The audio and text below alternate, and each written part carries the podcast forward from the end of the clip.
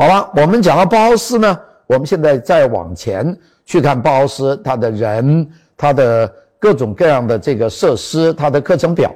那么我们所要关心的就是包豪斯的它的基本内部的这个情况，它的走廊很宽敞，里面有很多很精彩的学生，这是包豪斯的这个基本状况。那么 其中我们要提到的就是沃尔特·格罗比乌斯。这个人呢，他其实做过的精彩的建筑，呃，没有米斯凡德罗多。他做过的最早的世界上的第一栋玻璃幕墙的大厦叫法格斯斜旋工厂。他另外又做过了这个德意志工作联盟的一些建筑。那么大家看，这就是世界上最早的两栋玻璃幕墙的建筑。左边这个叫法格斯，是做斜旋的工厂。这个工厂呢，是完全体现的。完整的玻璃幕墙，这个建筑是一九零七年的建筑。我们从来没有见过一个建筑用玻璃装幕墙的，这是世界上的第一栋。那可幸呢，德国人呢经历了这么艰苦的斗争，也把这个建筑留了下来。所以呢，我们现在有地方去瞻仰世界上的第一栋玻璃幕墙。玻璃幕墙现在在全世界是比比皆是。有些时候，一个城市的中心部分全是玻璃幕墙，那第一栋谁做呢？就是他做的。右边的两栋灰色的呢，我们呢就没有办法找到了，因为这两栋给摧毁了。这两栋是什么呢？这是德意志工作联盟，就 Deutsche Wohnbund，他们的一个展览和这个办公的中心。这个是一个综合建筑，前面有一个玻璃的幕墙的一个办公写字楼和展览厅，后面有工坊，最后面呢还有供热的车间。我们看看它的左右两边。有两个塔楼，这两个塔楼里面呢有旋转的这个楼梯，这个楼梯呢是在玻璃楼里面从地面走到走到屋顶的。所以我现在在我的这个学校里面，我们的外面的这个玻璃楼里面也是包含了这个旋梯。我每次走这个旋梯，我就知道世界上第一个玻璃旋梯，玻璃楼的旋梯就是在这地方呃做出来的。这是一九一四年的作品，是第一次世界大战爆发以前的这个作品。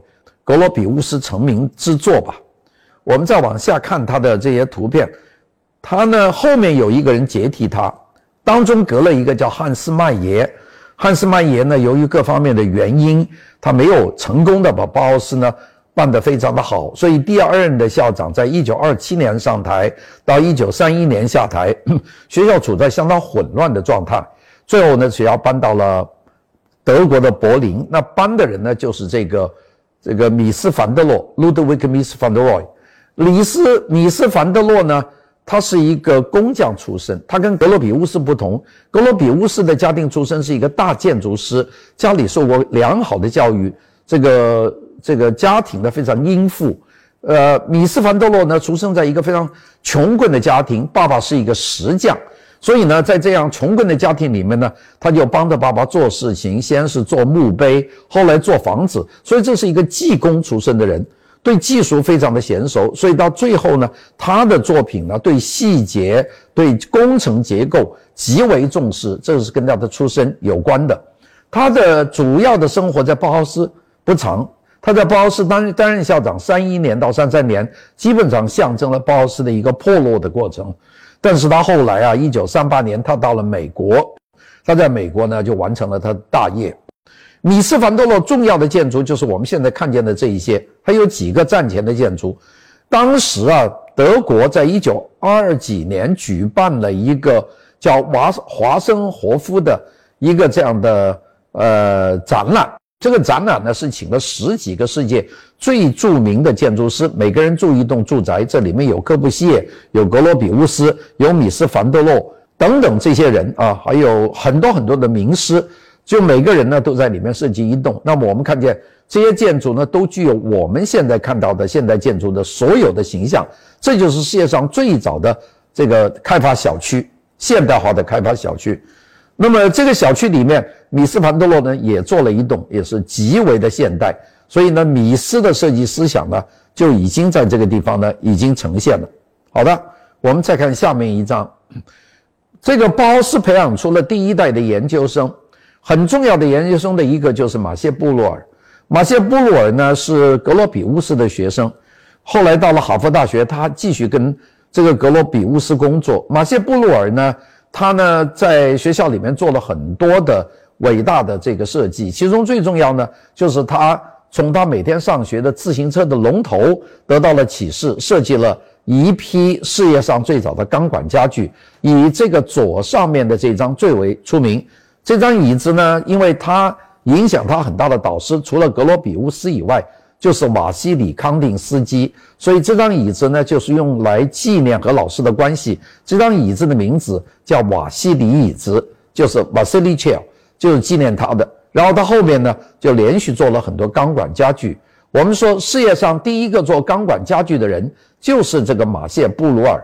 这些家具呢，到现在为止呢，也都在生活当当中使用。他除了做钢管家具，他也做了很多实验。比方说，比较符合人体形状的这种躺椅，是用这个蒸汽去用热的模型去弯这个木头做成的。这些家具呢，到现在呢都还在还在继续的生产。他做的一小组的这个茶几等等。我们知道包氏呢，这个工业产品设计也很强。我们下面要看到的呢，就是华根菲尔德，这是其中的一个很重要的，他叫 William Wagenfeld。他呢也是学设计的，他跟马歇·布鲁尔是同学，也跟马歇·布鲁尔一样，在毕业以后呢就留在学校工作。在这个里面呢，他就设计了很多的东西，其中呢就包括这个台灯 MT 这个台灯呢，我们一般就把它叫八号斯灯。呃，他呢也做了很多的这个呃不同的产品，像这个是 Ashtray，Ashtray 就是烟灰缸。大家记住包豪斯的那个时候时候啊，人人都抽烟的啊，男男女女都抽烟的，那是个抽烟的时代。那么他做的这个 ashtray，做的这个这个烟灰缸呢，他提提在手上就可以装一叠，然后要用手摆开。另外呢，他做了这个冰箱里面的盒子，这个盒子都是魔术单位，就是一个和另外一个它有比例关系，所以呢，它可以全部装在一起，叠在一起变成一个方块。这个叫 modular，就是魔术单位的玻璃盒子，这个是可以放在电冰箱里面的。他做了很多像茶壶啊，或者咖啡壶啊这种有泡带的。我们知道这一种类型的茶壶呢，事实上原来是不太多见的。把玻璃的用茶叶把它装进去，然后再泡茶。这个当然这个概念现在全世界都是了。现在我们买的保温杯啊，我们买的茶壶里面都有这个。呃，这个滤塞可以放进去，但是最早做的就是华根菲尔德，呃，包豪斯的产品，所以是非常功能主义、非常诚实的。他有几个人了？玛丽安·布朗特和华根菲尔德都是很好的设计师。我们现在看见的这几件，这个就是这个玛丽安·布朗特的这个茶壶。这个茶壶呢是用了一个圆形，另外呢有一个圆形，这个圆形呢不是同心的。这个用了两个圆形，一个在圆形的边上，像一个一个循环的抛物线一样的抛出去，用了一个很几何的一个做法，就做出了一个茶壶和茶壶的盖子这个部位。那个把手呢是一个半圆形的一个木的把手，非常的好看。大家看它下面那个座子呢，是一个十字交叉的一个。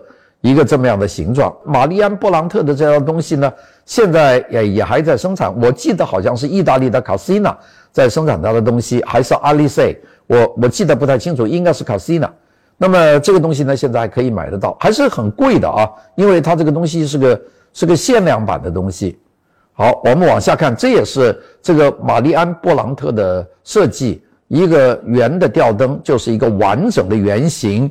呃，它的大的咖啡壶的形状和人机工学都是做得非常好的。呃，这个我们就讲到了玛丽安·布朗特，他们做烟灰缸，那就变成一个瘾。但每个人都做烟灰缸，那就说明当时人的抽烟非常非常多。我们看所有的照片，老师、学生手上都叼着烟。当时抽香烟呢，大家也不知道对这个肺部有害，所以呢，大家就觉得这个抽烟很时髦。所以呢，这个学校的人呢，大家。基本上呢就都抽烟，所以呢这个烟灰缸呢就是非常的多了。那这个也是一个烟灰缸。当然我们后面看见一个组件的那个呃这些东西，这个是玛丽安·布朗特所设计的。玛丽安·布朗特呢，据说他跟这个其中的一个教员呢，就是有一些情愫的关系啊。我们现在呃，用中国现代话说就是小三，呃，但是他们的关系没有继续，因为那个老师那个莫霍利纳吉纳吉，呃，在一九三八年到了美国，在美国筹建美国包豪斯，这个玛丽安布朗特呢没有跟着他到美国去，就一直在德国，因为后来第二次世界大战爆发，战争结束以后，这个他所生活的地方是处在东德，所以他的生活后来相当的。困苦，他的老师在美国也就去世了。那个，我们看看有很多重要的东西，其实跟玛丽安布朗特有关系。比方说，这个台钟，这个台钟现在好像朴实无奇，其实现在我们一般家庭闹钟的一个雏形，就是非常简单，没有字，黑颜色、白颜色的刻度。这种钟呢，我们现在到处都可以看得见。这个钟的始作俑者呢，就是玛丽安布朗特，这是包豪斯的学生一代了。所以，我们刚才讲的第一代的建筑大师，我们也看见第二代的这些伟大的人物。这个台灯也有些非常棒的台灯，这也是玛丽安·布朗特的台灯。这个台灯呢，用到现在，我们都不觉得它过时，因为这个台灯我们怎么看，它也是好用。呃，他把所有的功能的问题都解决了，他就得到一个非常好的结果啊。这这个就更加出名了。这个台灯，这个台灯我估计现在有很多学生还在用的这个台灯，因为这个台灯它因为完全考虑功能，把所有的设计减少到这个呃，就是所有只是必要的东西，一个开关，一个座子，一个灯罩，一个弯管，已经没有办法呢再增添任何的东西了。所以这个台灯呢就变成一个永恒的台灯。在包豪斯期间呢，这个发生了一件很大的事情，这就是包豪斯后来当院长的这个米斯凡德罗呢，他结了一个非常大的一个工程。这个工程呢是魏玛共和国的政府要参加这个在西班牙的巴塞罗那举办的世界博览会，那么当时要设计一个德国馆，那么就找了这个米斯凡德罗去设计。那么我们就看见设计的这个馆。我们上面的两张就是巴塞罗那世界博览会一九二九年的德国馆的这个照片。左边就是个馆的外部的形象，非常简单，一个水池用十几条柱子顶着一个平的屋顶。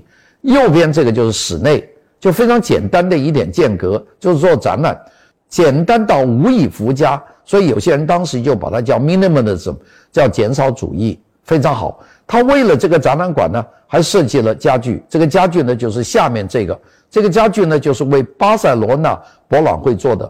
当然，大家知道现在这个巴塞罗那椅子啊，是非常贵的椅子啊。我们学校楼下有一套，等下大家可以去拍拍看看。我们有这么一套椅子，这套这套椅子呢，坐起来你怎么也不会觉得。是给平民做的，因为它非常宽，非常的奢华，并且价格呢也很大。其实呢，米斯凡多罗当时还是有一个思想的，他知道西班牙的国王在一九二九年开幕式的时候会来参观德国馆，所以他做的这张椅子呢，是希望能够给西班牙的国王去看的。我们今天讲包豪斯，讲到了包豪斯的教学结构的组成，它的里面重要的这些老师。包豪斯呢，这个事业是未尽的，因为包豪斯走过了三个阶段。我稍微讲一讲，包豪斯的第一个阶段是一九一九年到一九二四年是在魏玛，我们把那一段叫做魏玛包豪斯。它的第二段是一九这个二五年到一九三一年是在德绍，这个叫德绍包豪斯。它的第三个阶段是一九三一年到一九三三年，在柏林叫柏林包豪斯。包豪斯一共换过三个校长，第一个校长也是创始人是沃尔特格罗比乌斯，他从一九一九年干到一九二七年。第二任校长叫做汉斯麦耶，汉斯麦耶从一九二七年干到一九三一年，他是被迫辞职的。第三任校长是米斯凡德洛，从一九三一年到一九三三年在柏林。包斯结束以后，包斯一共前后毕业的学生有九百多人，用了三年的时间。由于他们受不了德国的纳粹的排挤，所以这些人呢都纷纷移民。所以九百四十多个人当中，有五百多个人到了美国，并且呢都是以政治难民的身份到了美国。他们在美国建立了若干重要的教学，所以包豪斯的传统在美国呢就传播开来了。我们举几个例子说，比方说这个约瑟夫·阿尔伯斯 （Joseph Albers） 在美国的南卡罗来纳州就办了一家美国的包豪斯，叫做 Black Mountain College，叫做黑山大学，在这里完整的去复兴包豪斯的教育制度。还有米斯·凡德洛。和这个莫霍里纳吉在芝加哥，他们努力的去办一个美国式的包豪斯。莫霍里纳吉甚至到芝加哥的市政府去注册办一家新包豪斯，后来没有成功。所有这些探索的希望就跟到了米斯的头上。米斯呢，就在伊利诺斯理工学院 RIT 的建筑系实现了包豪斯的理想。这是第二个。第三个就是这个包豪斯的一个毕业生，Herbert Bayer，这个赫伯特·拜耶呢，就到了耶鲁大学，在耶鲁大学呢，成立了耶鲁大学的设计学院。那么，所以耶鲁大学的平面设计到现在为止都变成世界重要的一环，是受包豪斯的影响的。当然，最重要的就是格罗比乌斯和马谢布鲁尔两个人，他们亲自到了哈佛大学。由沃尔特·格罗比乌斯担任哈佛大学的第一任的设计学院的院长，一直到现在，在哈佛大学培养出非常多重要的人物，其中包括我们华裔的重要的设计师贝聿铭，是一九四二年格罗比乌斯招进来的一个研究生。